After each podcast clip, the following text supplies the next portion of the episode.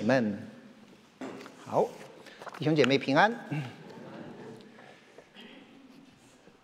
那嗯，我今天想要跟大家分享的是，在这个罗马书第十五章，这差不多是罗马书一共十六章。那我大概是嗯，我想我是零八年开始呃讲这个罗马书，差不多讲了三年之后呃。就告一段落，就开始讲这个马可福音。然后在 COVID 的时候，因为大家都困在家中，所以我们就教会就发起一个这个背罗马书的这样的一个小组。所以我们有几位的弟兄姐妹，我们大概花了一年的时间，把罗马书从第一章到第十六章，呃，全部都背了一遍。那在这样的一个过程中，好像又对嗯。罗马书有一些新的领受，所以我大概是从二一年开始又重新开始啊讲罗马书。那今天差不多是应该是这个罗马书这个系列的最后一一堂。那我们回顾一下这个罗马书的结构。那在第一到第三章的时候，呃，保罗讲到这个神的公义，嗯，我们很熟悉的神的愤怒从天上显明在一切不虔不义的人身上，对吧？啊，自从造天地以来，神的神性跟永能是明明可知的，虽是眼不能见，但见这所造之物就可以晓得，叫人无可推诿。所以这是罗马书一到三章讲到神的公义。那在这个第四到第八章，保罗讲到神的慈爱，谁能使我们与基督的爱隔绝呢？难道是患难吗？是困苦吗？是饥饿吗？是逼迫吗？对吧？这个是大家都耳熟能详的经文。那到了九到十一章。他讲到神的恩典，那我们上一次我记得我在这边讲到是这个保罗是讲到这个呃十章十一章讲到呃我们跟犹太人之间的这种的关系，他讲到神恩待犹太人，他照着所拣选的恩典还有所留的余数，同时神也拯救外邦人，因着犹太人的过失，救恩反倒临到所有的外邦人，所以讲到这个神的恩典。那十二到十三章讲到因了我们信神之后，我们各种各样关系的改变。他讲到人跟神之间的关系的改变。保罗说：“你要将身体献上，成为活祭，这是神所喜悦的事情，对吧？”讲到我们跟自己的关系的改变，我们照着神所分给我们个人信心的大小，我们要看得合乎中道。然后他又讲到人跟人之间的关系的改变。兄弟之间，他说爱弟兄要彼此亲热；对你的仇敌，他说不要自己伸冤，宁可让步，听凭主怒。然后讲到人跟政府的关系，他说在上有权柄的，人人都当顺服他。所以这是讲到关系的改变。然后在十四到十五章，保罗就讲到一个很实际的特别的例子：你如何去对待那些呃信心软弱的弟兄？嗯，到十六章是讲到这个最后的是一些的问号，所以我们今天我们来看这个十五章。那十五章其实是紧接着十四章下来的。那十四章里面就讲到有一些的呃弟兄姐妹，他们信，呃有人他说信百物都可吃，但是软弱的只吃蔬菜，因为当时有一些的弟兄姐妹，他们觉得是说。这些市场上买来的买来的这些肉都是祭过偶像的，所以他们不愿意去沾染这个偶像的这个污秽。但是那些呃有信心的人就觉得是说这百物都是神所创造的，你都可以吃。所以就是有的人觉得没有关系，有的人呃信心有软弱的，他们觉得只吃蔬菜就好。所以保罗就说没有关系，他说你如果他们不吃的话，你也不要吃。他说。你若因十五叫弟兄忧愁，就不是按着爱人的道理行了。他说，无论是什么事叫弟兄跌倒的，一概都不要做才好。然后在第十五章，所以接着十四章的这个话题，他就继续来讲。他说，我们坚固的怎么样，应该担待不坚固人的软弱。这个其实，嗯，你仔细去想，这个其实就是，嗯，十字架的道理，对不对？在十字架上是什么？是义的爱不义的人。嗯，罗马书这个第五章讲到是说，这个呃呃，为义人死是少有的，为人人死或有敢做的，唯有基督怎么样，在我们还做罪人的时候为我们死，神的爱就在此向我们显明了。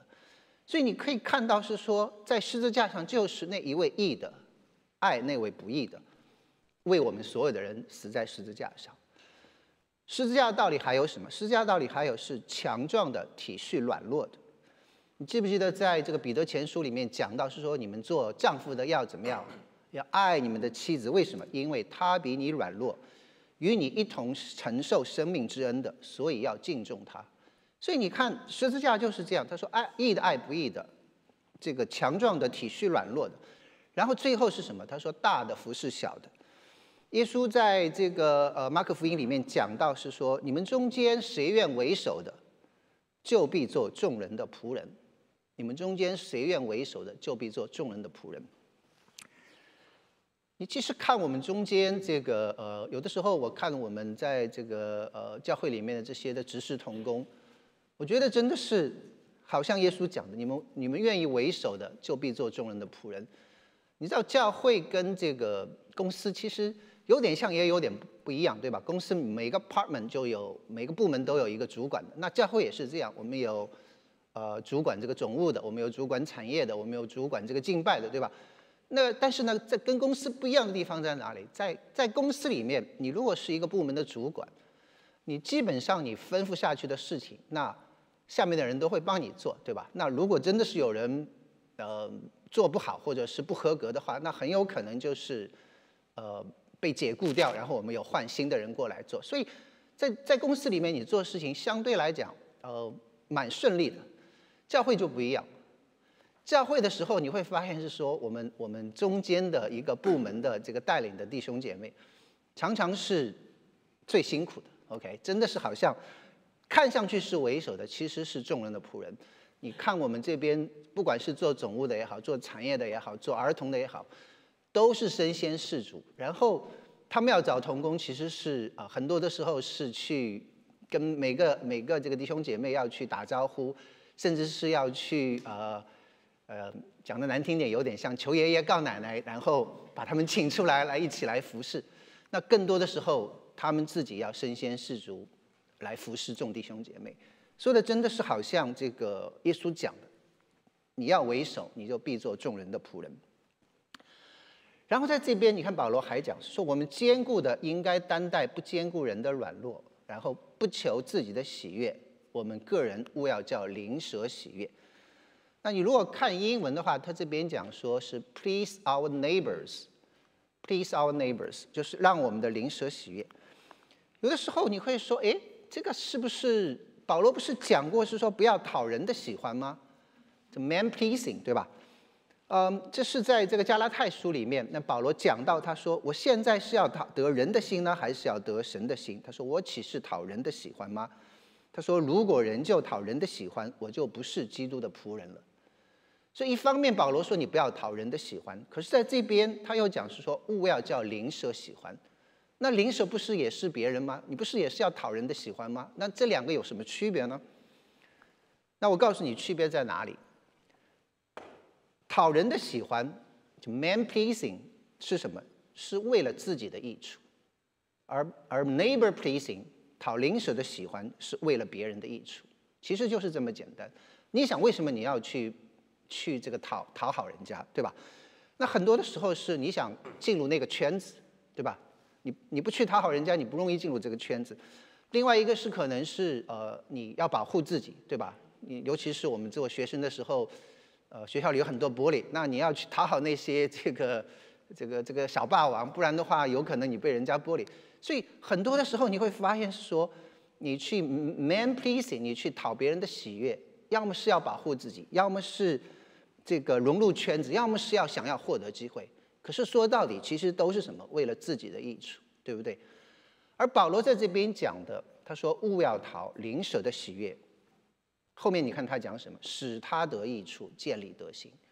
所以他的目的是什么？你讨他的喜悦，你是帮助他，你是让他得益处。你知道？我就记得是嗯嗯，大概是这个零八年的时候，就是金融海啸来的时候。那那个时候正好是这个呃这个 subprime 的这个 mortgage 的这些这个房地产这个整个崩溃掉。那所有整个美国的经济都非常不好，那各大公司都在裁员，所以那我们公司也裁员，所以他是讲是要裁百分之三十。那你想，十个人里面要裁三个，其实是很大的一个比例。所以那个时候就是所有人都是这个胆战心惊，然后不晓得这一刀会不会临到自己的头上。然后这个嗯，有一天这个我老板就把我叫到他办公室去了。然后我也我想老板叫你这个这个大概是没有什么好事，所以我是嗯就是很紧张就进去了。进去之后，然后我老板就跟我讲是说哦，他说就这个呃我就是想跟你讲，他说如果要裁员的话啊，你是最后一个被裁的。那我就听了很高兴啊，就说啊，这个老板是不会裁我。然后呢，他下一句说这个啊，不过呢，他说我现在我也不知道我会不会被裁掉。那当然是呃听了有点哭笑不得，对不对？但是我后来仔细去想，我其实是 very appreciate，就是我非常感谢他，就因为这个时候其实是大家都是人心惶惶的时候，对吧？你看他自己也不知道自己是不是会被裁掉，可是在这个时候他就想到他手下的人。他做的事情就是来安慰我，虽然这个安慰也许不见得真的能够安慰得到，但是他尽力了，对不对？所以这个就是我觉得说，有的时候你不见得是求自己的喜悦，我们个人务要叫灵舍来喜悦。所以这个是，嗯，保罗在这边讲的。那我们为什么要不求自己的喜悦？保罗给出的理由是，因为基督也不求自己的喜悦，因为基督也不求自己的喜悦，嗯。所以，基督成为我们的榜样。你记不记得这个主耶稣在克西马尼园的祷告，对不对？嗯，福音书里面就记载说他在那边祷告的时候，然后那个三个门徒都睡着了，然后他是怎么？嗯，头上的汗珠像这个血点一样滴在地上，然后就向父神祷告，是说若是可以的话，求你将这苦杯拿掉。他其实也知道上十字架不是一个很好玩的事情。他不愿意经历这一切，但是他后面一句的祷告是什么？但是不要照我的意思，乃是要照你的意思。所以这个就是耶稣为我们所做的榜样，不求自己的益处，不要照我的意思，乃是照你的意思。那在圣经的记载里面，其实让我们看到有很多这些嗯呃的例子，嗯，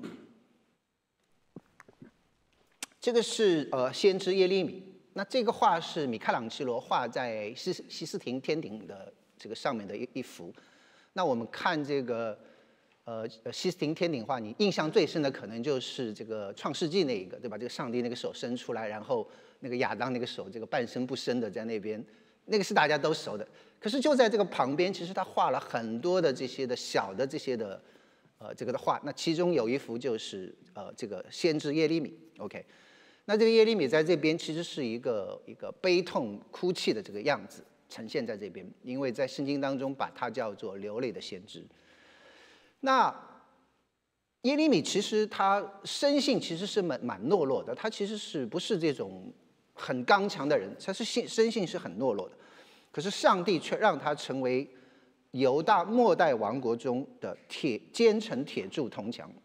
上帝跟他讲说：“我要让你成为坚城铁柱铜墙，你要成为我的这样的一个一个一个一个先知，你要向这些百姓来呼求。”OK，所以他就呼召百姓们来悔改。OK，可是这些犹太的百姓们，他们却应着景象不肯回转。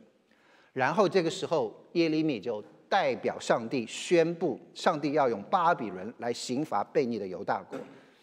当然，你这样一讲的话，结果就遭到上到君王，下到祭司，到百姓，所有人的一致反对。OK，所以就被打成汉奸，而不是汉奸，游奸、叛徒、卖国贼。OK，最后还被关到一个枯井的地牢里面去。所以，遭遭受这样的一些不公呃不公平的待遇，但是耶利米他最后他他的祷告是什么？他说：“但愿我的头为水。”我的眼为泪的，呃呃，我的我的眼为泪的泉源，我好我好为我百姓中被杀的人昼夜哭泣，所以把它叫做流泪的先知。所以他的呃一腔热血，或者是呃所有的这些的爱国情怀，完全被人误解。可是他怎么样，依然的为神的百姓来哭泣来祷告。OK，然后他在绝望当中。给这些以色列的人带来盼望。他宣布说：“虽然你们现在被神抛弃，虽然现在你们被神刑罚，但是怎么样？他说七十年之后，以色列人要回归，要重新回到这个耶路撒冷，要重新来呃呃呃这个重建这个圣殿的这个荣耀。OK，他自己其实是呃很悲惨的一个的境遇，他最后是被这个犹太的难民裹挟着一起逃亡埃及。那这个犹太的这个传统当中是讲的，他最后其实是死在了埃及，他根本就没有机会再看到百姓回归的这一幕。OK，所以你如果仔细去看这个耶利米的一生的话，你会发现他其实是一个呃主耶稣的预表。OK，他是一个只为上帝而活，不求自己喜悦的人。OK，这个其实就是圣经中给我们看到的这样的一个榜样，一个不求自己喜悦的人。嗯，然后我们如何去行？保罗在这边就讲到这个五到十三节，他说：“但愿赐这个呃忍耐安慰的神，叫你们彼此同心，效法基督耶稣，一口一一心一口荣耀神，我们主耶稣基督的父。”讲到彼此同心，嗯，我们要去能够呃不求自己的益处，我们要求临时的益处。那很多的时候，我们要做的是怎么样？要彼此同心，效法基督。什么叫做彼此同心？彼此同心其实就是讲到是说，我们有同一个的信仰，我们有同一个的价值观，就是承认我们的罪，我们领受耶稣的救恩，然后我们愿意来回应神的呼召，来传扬神的福音，来实践我们的信仰。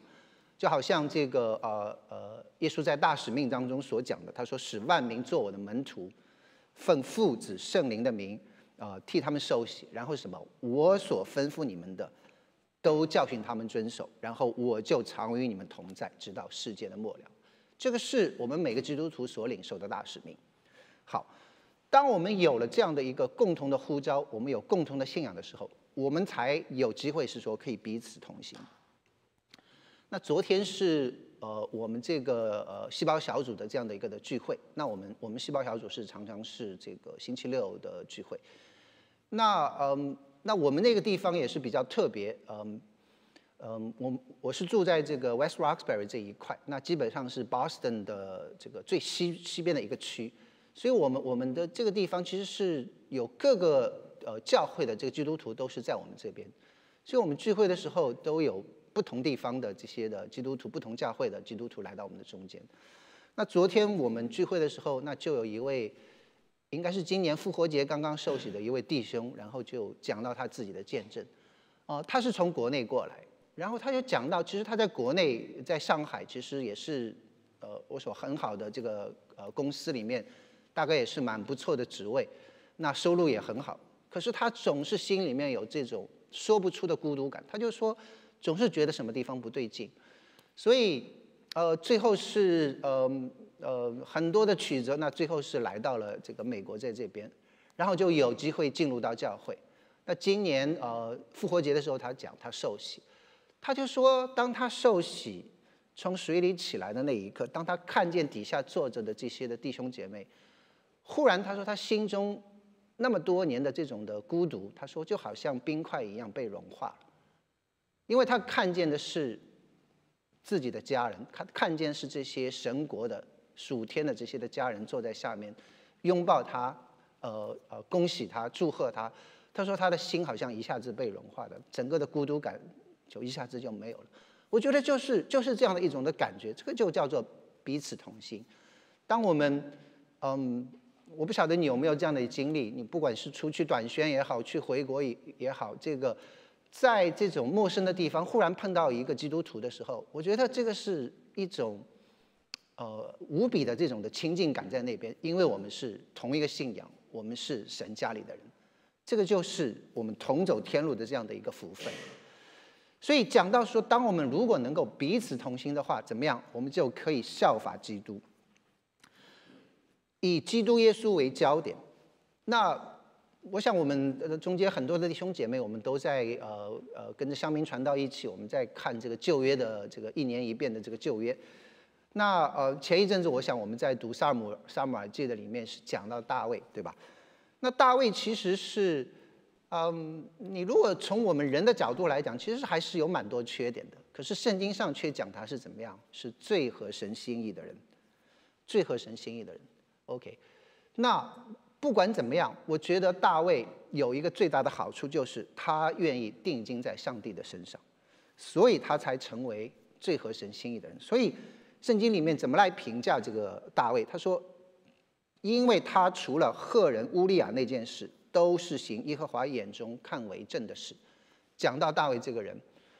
讲到他除了那一件，就是把这个拔示巴抢过来，然后把乌利亚给杀掉那件事情，他除了那件事之外，他说大卫都是行耶和华眼中为看为正的事。我觉得这就是大卫的这个好处，他也会犯错，跟我们一样，他也会犯糊涂。你看他这个儿子很多的这个问题，对不对？家里面，可是他有一个好处是说，当他知道自己错了的时候，他愿意回转头来。定睛在神的身上，他愿意把神的事情放在第一位，这个就是我们要效法的。好像大卫一样，我们应该定睛在基督耶稣身上，把耶稣基督作为我们的焦点。你看保罗在这边，呃，前面我提到的这些的事情，那早期教会为这个吃鸡肉的问题，其实发生呃很多的争论在那边。你看保罗的教导，他没有教导是说你们这些不坚固的人，你们应该去效法那些坚固的人，对吧？你们应该来刚强壮胆，呃，这个东西都是可以吃的，都是神所创造的，你们不要这样疑神疑鬼。他没有这样讲，他却是教导是说你们坚固的人应该担待不坚固人的软弱，甚至在这个哥林多前书里面，他讲到他说食物若叫我弟兄跌倒，我就永远不吃肉。换一句话说，如果这个东西，让我弟兄跌倒的话，我宁愿来放弃我自己应有的权利，我不去做这个事情。OK，这个是保罗的教导。这个其实正是效法耶稣的行为，因为耶稣怎么样？他成为人的样子，就自己卑微，存心顺服，以至于死，且死在十字架上。这个就是耶稣给我们的榜样。他不求自己的喜悦。好，那我们今天我们如何的来？这个呃，彼此同心来效法基督，我们不求自己的喜悦。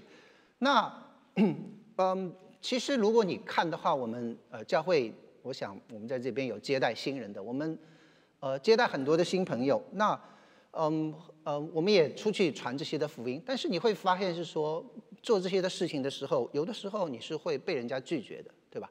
那呃，我们最近在这个呃开始，大概是一年前开始，我们做这个幸福小组。那我们去邀请很多的人，那当然有人会欣然接受，那也有人会这个断然拒绝。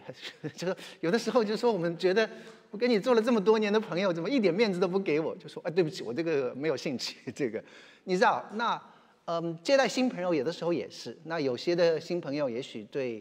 教会啊，其实是还有一些的戒心，对吧？就是也许是呃第一次来，那他们其实会表现出来有一些的这种的距离感在这边的时候，有的时候会让我们接待的弟兄姐妹感到不舒服。但是没有关系，对不对？你求的是他人的好处，你求的是说神的道、神的这个灵能够有一天能够来打动他。所以，嗯，就好像有一些的呃呃慕道的朋友。我们跟他们谈了之后，哎，他们好像对教会还是嗯不感兴趣也好，他不愿意来教会也好，没有关系，不愿意来教会，我们就请到我们的家中。所以幸福小组有的时候我们是在自己的家中举行，那给这些的呃慕道的朋友有一个更好的，好像比较呃 friendly 的这样的一个氛围。那嗯，我记得是。以前我们在晨光里面，我们做这些的福音工作的时候，我们我们很多的弟兄姐妹开放自己的家庭。那其实你要知道，这个是呃会付一些的代价的。呃，首先你的家里就有可能被弄乱，对不对？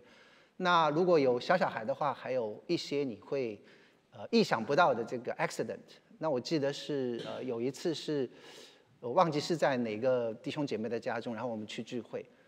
结果，呃，就聚会到一半，就听到一声巨响，呃，是因为是说一群小朋友在他们家的卧房里的床上就跳啊跳，然后一个小朋友一激动，一脚就把他的墙蹬了一个洞，你知道？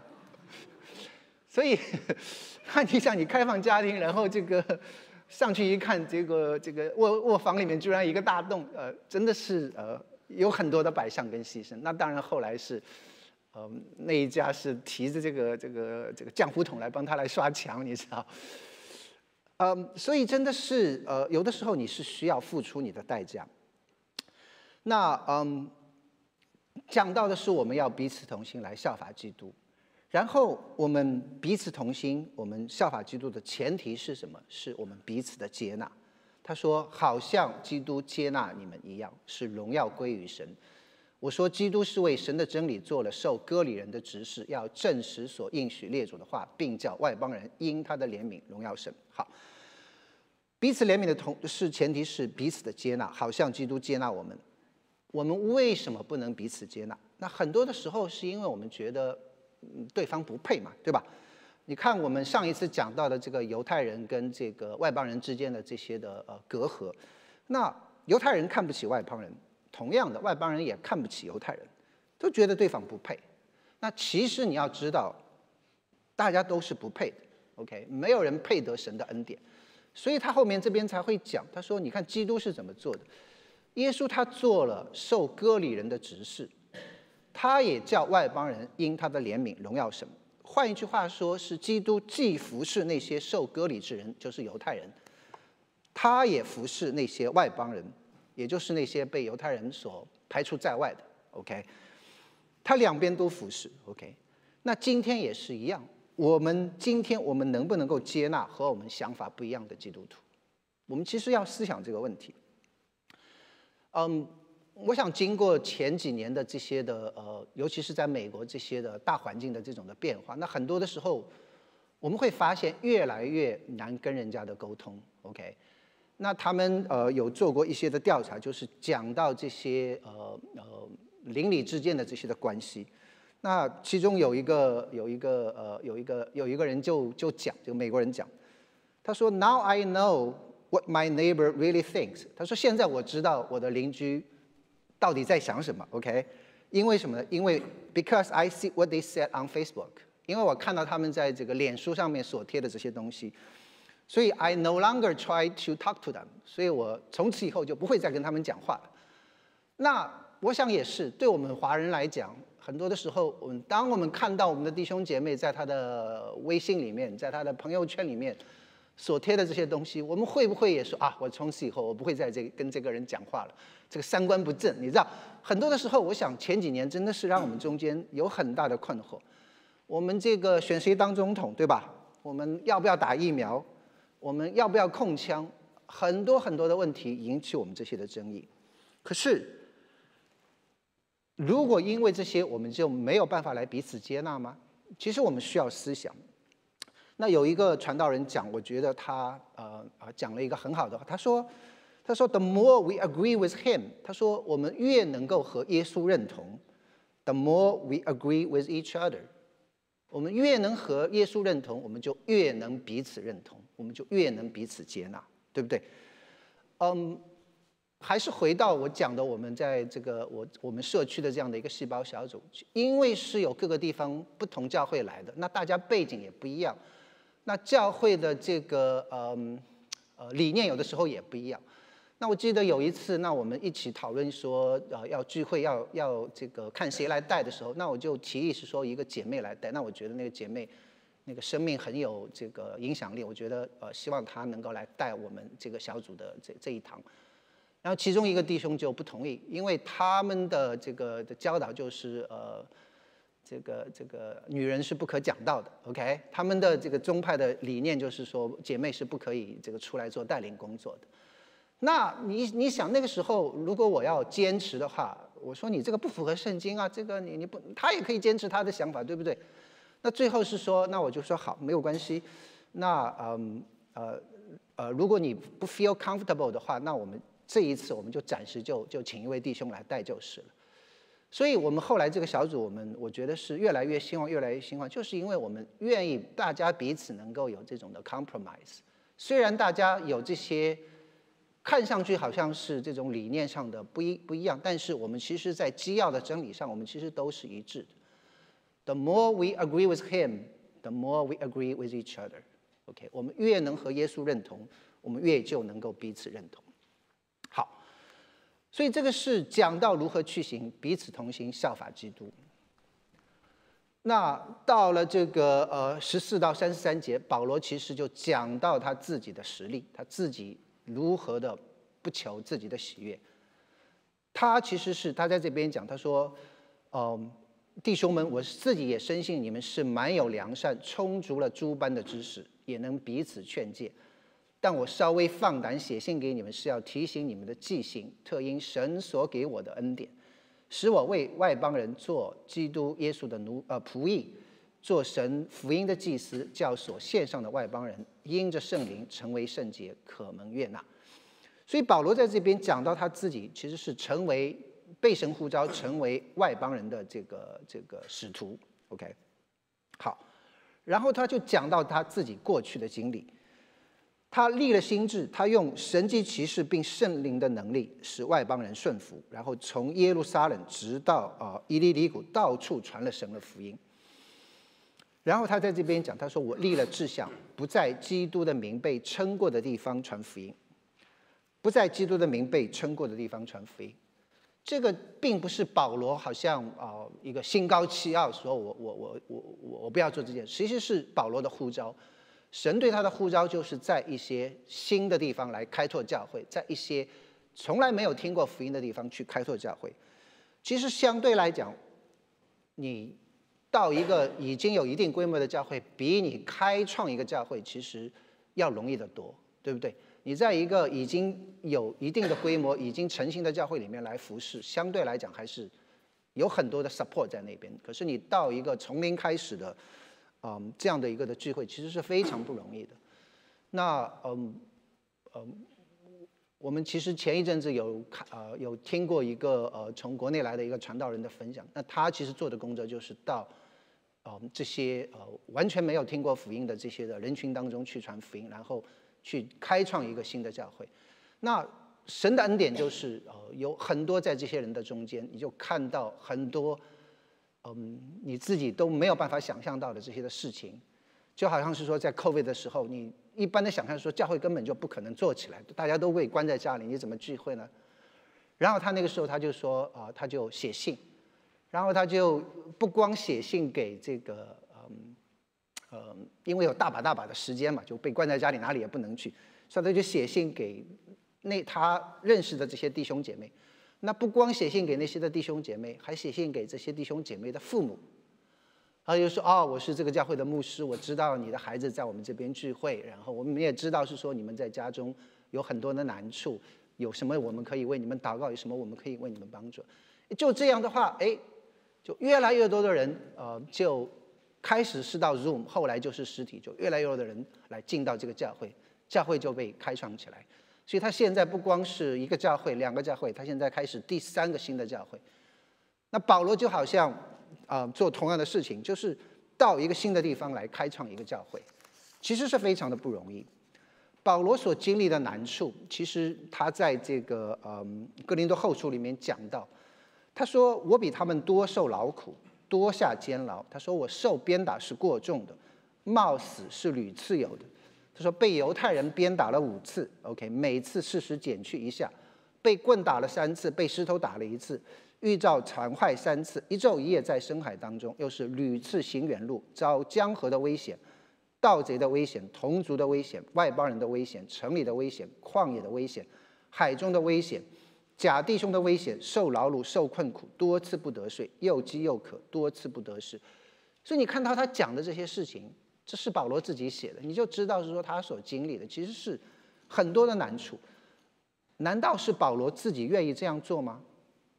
我想不见得，对吧？因为这是什么？因为这是神的托付，因为他要效法基督，因为他不愿意求自己的喜悦，勿要叫灵舍喜悦。所以这是保罗过去的经历。他讲到自己立了志向，不在基督的名被称过的地方传福音。好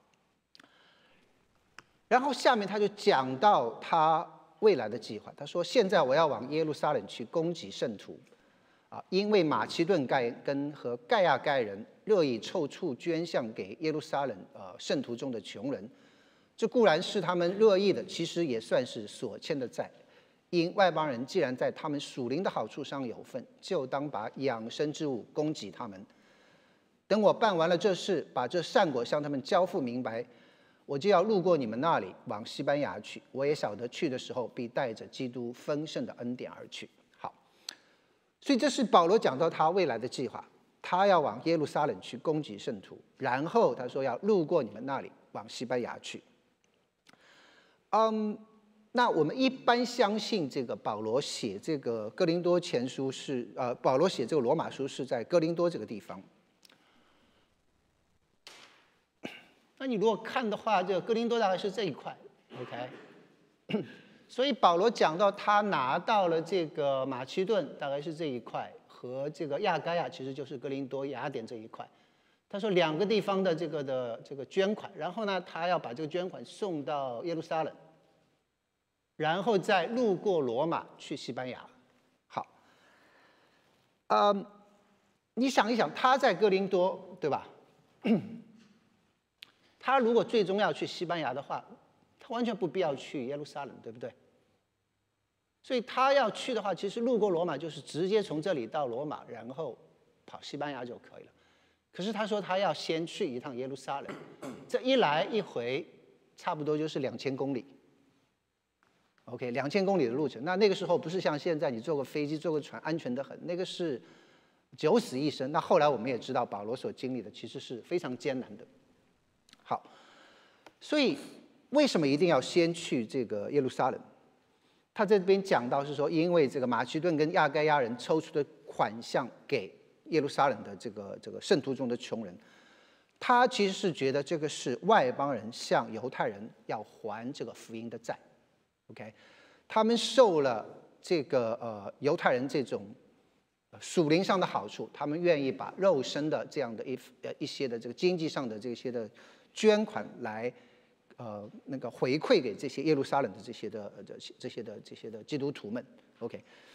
然后还是保罗原来的那个想法，勿要叫灵蛇喜悦。他是希望那些奉行割礼的这些犹太的保守的基督徒能够接纳这些外邦的基督徒，因为在当时其实教会里面有一派非常基呃，你可以讲是犹太的这些保守派的基督徒，他们觉得是说。你如果要信，呃，基督教，你如果要信耶稣的话，你也要信割礼，你也要守犹太人一切的规矩。那当然，保罗他们这一些呃使徒们就坚决反对，所以后来有一个耶路撒冷大会，其实是提出你不需要这样做的。可是呢，保罗其实还是希望两边能够有外邦的基督徒跟这些犹太极端的基督徒能够有一些的和解，所以这就是为什么他坚持说自己要。哪怕多走两千里的路，他也要把这个款项带到这边，OK，希望能够看到在主里面的合一，OK，这个我想是保罗一个一个很很大的目的，所以他要亲自去。你可以看到保保罗对这个事情的重视程度，宁愿多走两千里路，也要把这个事情办好，对不对？然后他又在这边讲，他说这个呃，我要路过你们那里往西班牙去，那为什么要往西班牙去？我们其实这个三月份刚刚去了这个西班牙去旅游，那呃，这个是这个西班牙的国旗，那国旗上有一个有一个徽章，你小的可能看不见，我把它放大一下，大家可以看到，OK，那这边有两个两个词，是拉丁的，叫做 Plus Ultra，它的意思叫 Further Beyond，什么意思呢？它其实原来是从这个呃呃一个希腊神话故事里面啊出来的。那说这个希腊神话故事里有一个半神半人的英雄叫海格力斯，OK？那海格力斯就是完成这个这个一个一个天神交给他的任务，要十二项的这个英雄行为，什么去拿金苹果啦，把把这个妖魔鬼怪打死啦，你知道？所以他走遍全世界。那最后呢，他跑到这个西班牙的这个这个地方。就是在直布罗陀这一块地方，然后他就在这边立了两根柱子，叫做呃海格里斯之柱。那现在就大概是在这个直布罗陀叫 Rock of 呃直布罗陀，直布罗陀岩石跟对面摩洛哥的两座山正好是对着直布罗陀海峡的。然后呢，这个海格里斯就在这个呃这个这个海格里斯之柱上面就这这个就两个就所谓海格里斯之柱，OK，在上面就刻了。呃，一行字，他刻的是什么？他刻的是 non plus ultra。他说不是 plus ultra，他刻的是 non plus ultra。什么意思？就是说 nothing further beyond。换句话说，他说在这个直布罗陀这个地方，在西班牙这个地方，你再过去就没有任何东西了。换一句话说，那个地方是世界的尽头，有点像我们在海南立一个什么天涯海角的这种的滋味在在那里。好，那后来我们知道发生什么事情？后来就是这个大航海时代，对吧？哥哥伦布，然后这个发现新大陆，所以到了呃十五、十六世纪的时候，西班牙西班牙的国王就把这个 non plus ultra 就把那个 non 给 drop 掉。所以西班牙的这个这个国家的格言就是在他们的国旗上面刻的就是 plus ultra，什么意思？就是 further beyond。换一句话说，在此之外还有新的领土你可以去扩展。OK，是 further beyond。所以当然这个是十五、十六世纪，是保罗时代差不多一千五百年之后的事情，对吧？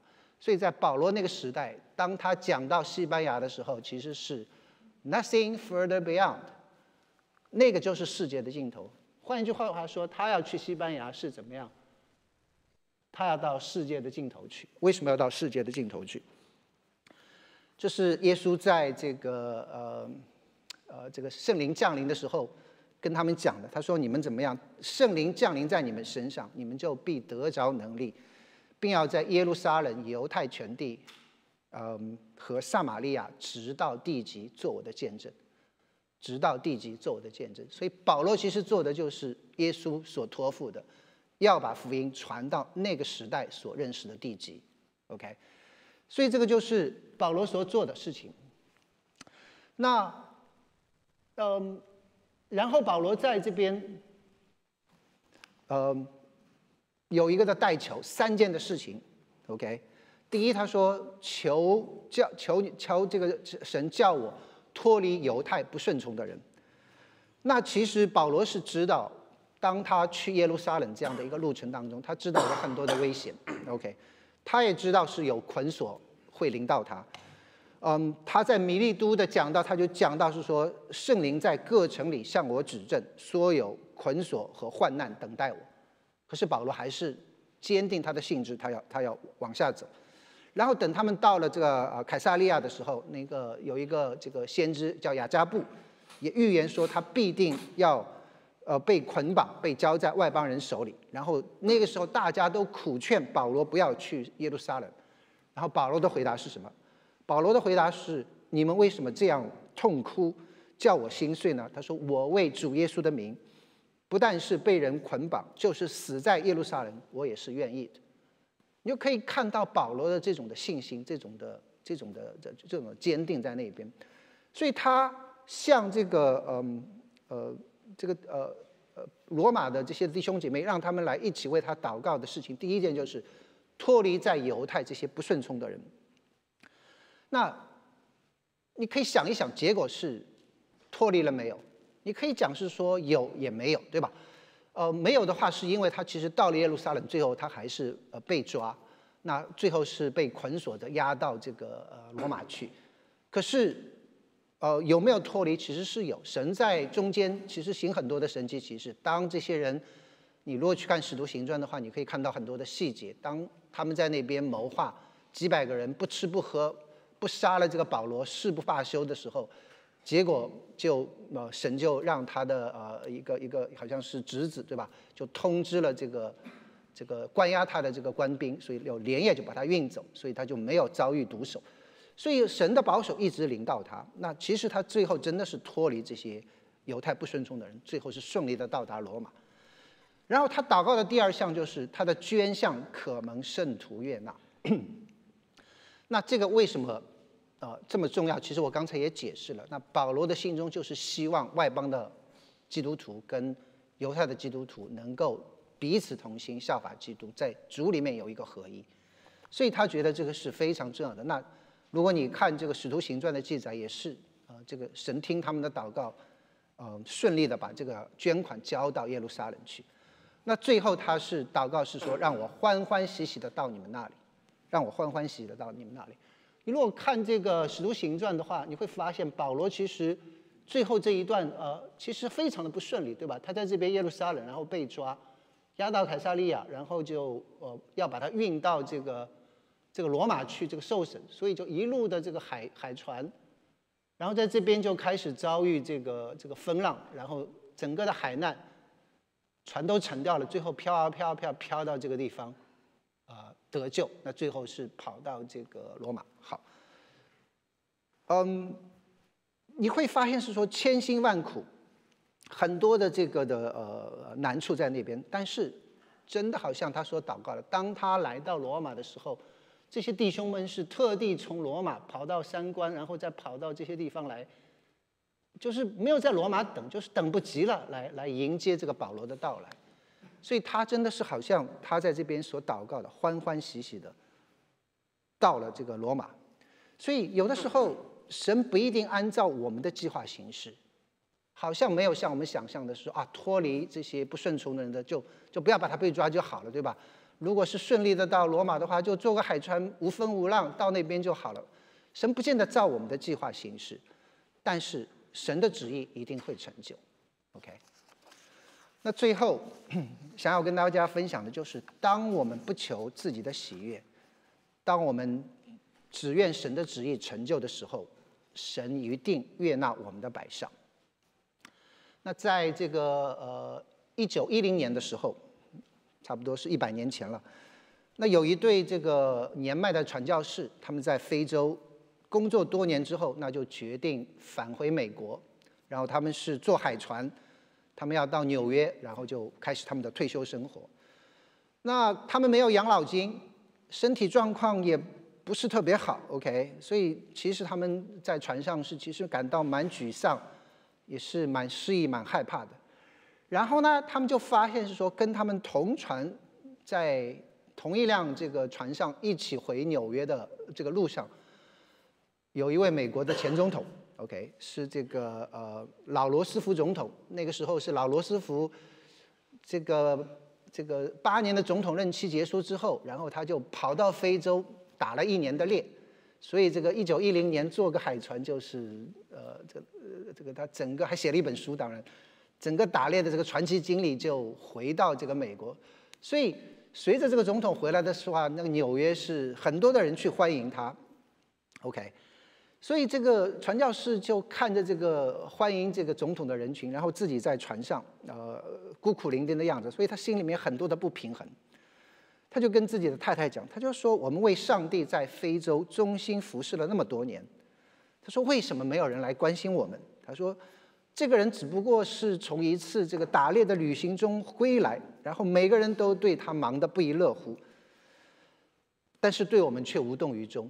然后他的太太就安慰他说：“他说，亲爱的，你不应该这样想，嗯啊，神有他的旨意。”然后这个先生就讲的：“可是我没有办法控制自己，我总觉得这个东西不公平。”OK，好，然后船就在纽约停了，停了之后，然后就有一支的乐队来迎接总统。OK，然后市长啊，还有各种的这个政界的要人都在那边欢迎这个前总统归来，然后没有人注意到这一对的传教士的夫妇，他们便悄悄地下了船，然后在纽约东城找到一个廉价的公寓就住了下来。然后那天晚上，这个传教士呃就有点崩溃了，你知道，然后他就对妻子讲，他就说：“我无法忍受这一切，我觉得上帝对我们太不公平了。”越想越气，越想越气，你知道。然后他的妻子就跟他讲说：“那你你为什么呃不进你的卧室，呃跟上帝去讲这件事情？”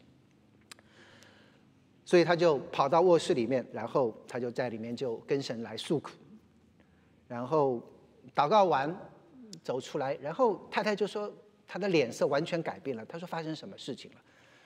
然后那个宣教士就跟太太讲，他就说他说上帝跟我解决了这个问题，OK，我告诉他我多么的苦恼。为什么总统能够享受这么盛大的这个这个迎接，而我们回家，我们为你劳苦了那么多年，却没有任何人来迎接我们？他说：“当我说完的时候，他说好像上帝把手放在了我的肩膀上，然后就跟我讲，他说：‘But you are not home yet。’他说：‘但是你还没有回家，但是你还没有回家，You are not home yet。’所以，嗯。”真的是愿意这样的呃故事来激励我们的弟兄姐妹。当我们为神摆上的时候，当我们不求自己喜悦的时候，神他都看见。OK，愿神祝福他的话语。